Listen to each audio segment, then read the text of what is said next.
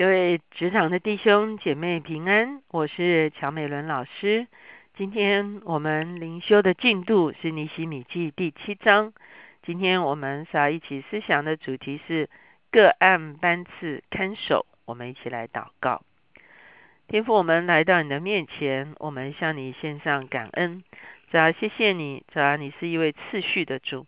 主要因此你在我们的生活中间和我们的工作中间。主要主要就是让我们有智慧来哦，主要来治理、来管理哦，主要来安排、主要来组织。主我们谢谢你，主要求你让我们知道我们自己哦不可能完成所有的事情。主要我们是要招聚众人，并且把他们放在正确的位置上面，各按班次。主要我们手中所操作的，主要才能被持守，主要才能有一个正确的运运转。主我们谢谢你，求你让我们有。哦，找找经呃管理的一个智慧在我们的中间，谢谢主垂听我们的祷告，靠耶稣的名，阿门。今天我们来到尼西米记第七章，在尼西米记第六章，我们看见一件特别让我们欢喜的事情。我们陪着尼西米度过了啊他在建造城墙的种种的难关之后，第六章终于告诉我们说城墙怎么样修完了。啊，我们啊，好像可以跟尼西米一样，一起喘一口气哈，说哇，这个过程真的很不容易哈。从他回来就不容易，然后呢，他要啊能够凝聚他的团队也不容易，他要面对外患啊，不断的有人来搅扰攻击，甚至要杀他们啊，内忧啊，这个彼此之间有不公平、不公义的事情。尼西米用各样的智慧处理完这些事情之后，终于第六章告诉我们，五十二天之后，整个城墙就修完了。所以到了第七章，我们就看见，那修完了城墙之后呢，这个城墙要怎么样子的啊被看守呢？啊，我这时候看见尼西米的一个治理的恩赐，在这个地方再次显明出来。第七章第一节，城墙修完，我安了门扇。守门的、歌唱的和立位人都已派定，所以城墙终于整修完毕了哈。那这个有人是守门的啊，歌唱和立位人基本上仍然是在圣殿中间服侍了哈。第二节，我就派我的弟兄哈拿尼和管银楼的宰官哈拿尼亚管理耶路撒冷。好，我们看见在这个地方。有两个人被兴起，哈，是来管理耶路撒冷的，哈。原本耶路撒冷是城不城不像城，哈，因为没有城墙，哈，所以它其实是也没有这个治安的问题，因为治安一定不好，因为什么人都可以跑来跑去。那也没有这个啊，可以说是城里面的一个运作，哈。那因为它是一个整个是敞开的一个状态，现在是已经成为一个城了，因此这个城是需要被治理的。所以呢，我们看见尼西米啊兴起了两个人，一个人是所谓的尼西米的弟兄哈拿尼，所谓的弟兄有可能也是族弟兄哈啊，不见不一定是亲弟兄，也有可能是同族的弟兄。哈拿尼哈拿尼这个人呢，在哪里我们看过呢？如果我们翻到尼西米记第一章的时候，那个时候尼西米还在。波斯的苏山城中间做亚达薛西王的九镇的时候，第一章第二节讲到说，那时有我一个弟兄哈拿尼，同着几个人从犹大来，然后呢，尼西米就问说耶路撒冷的光景，那他们就说耶路撒冷呢，这个遭大难受凌辱，城墙遭拆毁，城门被火焚烧哈，也就是说，当年就是这个哈拿尼去到波斯探望。啊，这个尼西米的时候啊，就把耶路撒冷城的一个情形告知尼西米哈。那哈拿尼为什么会去波斯呢？也有可能哈拿尼原本就是犹大人中间的一些扮有重要角色的啊，这个官长的这个这个角色，以至于他有机会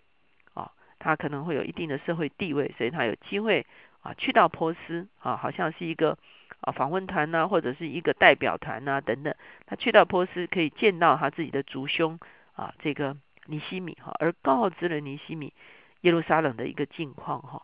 因此我们看到哈拿尼啊，一方面他可能原本就有一定的社会地位，另外一方面啊，也有可能他是啊一个非常爱耶路撒冷的人，所以呢，他会把耶路撒冷的真相告诉尼西米。啊，我想应该是在尼西米回来的这个过程中间呢，啊，哈拿尼也一定是接待啊尼西米，而且呢，啊尼西米整个建造的这个过程中间，哈拿尼啊也一定是紧紧跟随尼西米呢一起来完成这个建成的工作。所以现在呢，一个是尼西米的兄弟哈拿尼，因为啊将来如果有什么事情的时候，尼西米可以更快的知道。第二个呢是银楼的宰官。哈拿尼亚，银楼的宰官的这样子的一个说法，银楼应该其实就是一个啊，可以说是一个啊警醒的，或者是一个啊守望的啊的一个这种角色哈。那从今天的角度来看，你可以说是啊，这个如果从军队的角度来看，他就是一个碉堡的一个这个长官。啊，如果从民事的角度来看，他可能是派出所所长哈之类的这样的一个概念。那，这个银楼的宰官呢，应该是所谓银楼最高的这个官呢，啊，就来管理耶路撒冷哈。所以等于耶路撒冷的有人管理哈。因为哈拿尼亚是中性的，又敬畏神过于众人。特别升任这个哈拿尼亚，是因为哈拿尼亚是一个非常诚实的人，而且他也是一个非常敬虔的人。哈拿尼亚应该也是全力的投入在建造耶路撒冷城墙的事的里面，所以这两个人呢，应该是一直以来都啊积极的投入建成的工程，而现在呢，尼西米就立这两个人呢来管理耶路撒冷。我吩咐他们说，等到太阳上升才可开耶路撒冷的城门，人上看守的时候就要关门上山。也派也当派耶路撒冷的居民各按班次看守自己的房屋对面之处，所以从此之后，耶路撒冷成了一个啊，可以说是一个有保护的一个城池哈。太阳上升才可以开门，所以从此之后就有了开门关门的时刻啊。什么时候才开门啊？什么时候就要关门啊？的时候呢，这个城市就被保护了。这个城市就成了一个安全的城市，而且呢，耶路撒冷居民各按班次看守自己房屋对面之处，哈，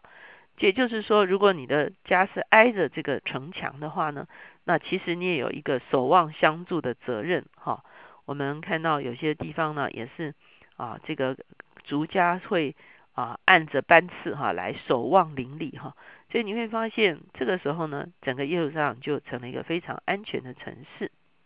接下去的第七章中间，就是尼西米再一次数算啊，这个归回的人哈。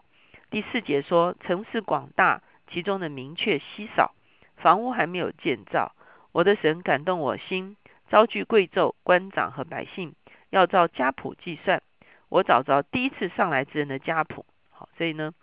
啊，这个这个啊。尼西米就重新数算哈，第一次回来多少人啊？第二次怎么怎么样哈？所以他就有一个再一次的一个家谱和人数的一个记载。到最后的时候，我们看到第七章六十六节这边就说，会众共有四万两千三百六十名。好，前面的计算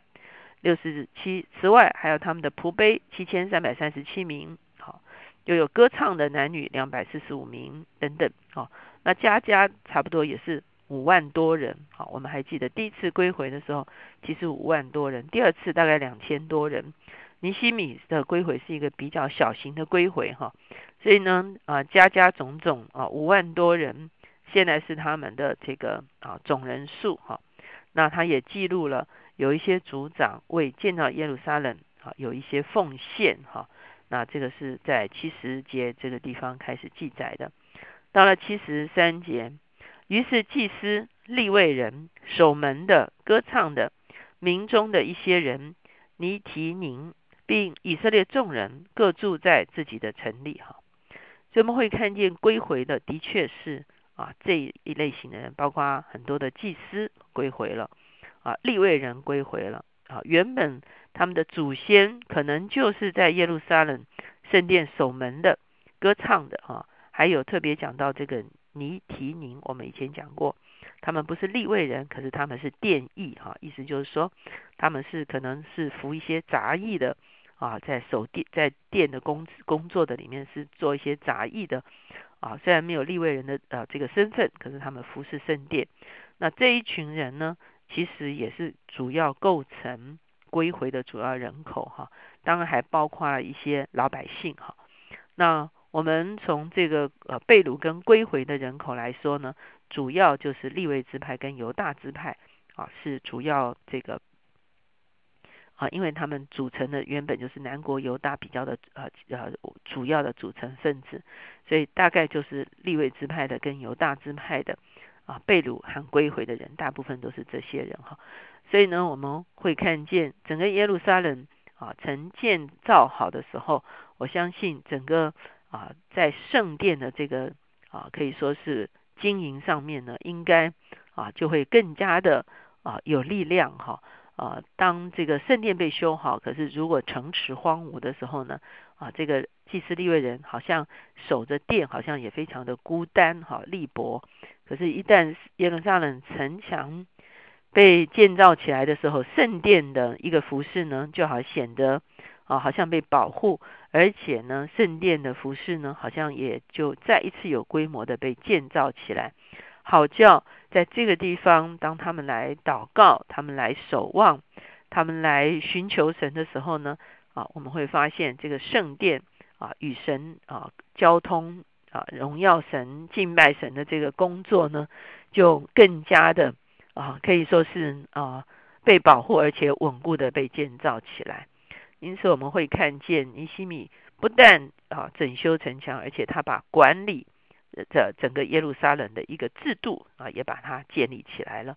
我们就看见，当我们开创一些工作是非常具有风险的。可是呢，当我们开创之后呢，要能够维持好，要能够营运，就需要个案班次啊。我们能够把组织把它建造起来，把不同的人放在。一些呃组织的角色中间，让这个整个事工呢，能够啊可以说是非常充裕的来运作的时候，这就是我们领袖开创一番事业之后，更需要布局的一些事情。我们一起来祷告。现在主是我们来到你的面前，我们向你献上感恩。这样我们知道很多事情都有它的季节，都有它的时机。这样建造有时，看守有时。这样，因此，当尼西米完成了他的建造的时候，这样他就知道下一个步骤其实就是要看守耶路撒冷城。因此，他就安排什么人出来做领袖啊？百姓要如何按班次来守望整个城池？主，我们谢谢你。知道，当你把我们手中的工作建造起来的时候，是吧？也让我们有智慧，是吧？带领更多的人参与在这样子的工作中间，是吧？使用他们的才干。使用他们的角色，能够把他们放在正确的位置上面，是吧？共同哦，主要来看守，所以只叫我们有智慧设立哦，主要主要合你心意的领袖，主要是诚实的哦，主要主要是敬虔的，主要有正直的品格哦，主要也有正确的价值观，主要能够成为这个一个工作的看守者。祝我们谢谢你，是吧？把一个领袖的恩赐赐给我们，也把一些。好的机会，好的资源赐给我们，谢谢主垂听我们的祷告，靠耶稣的名，阿门。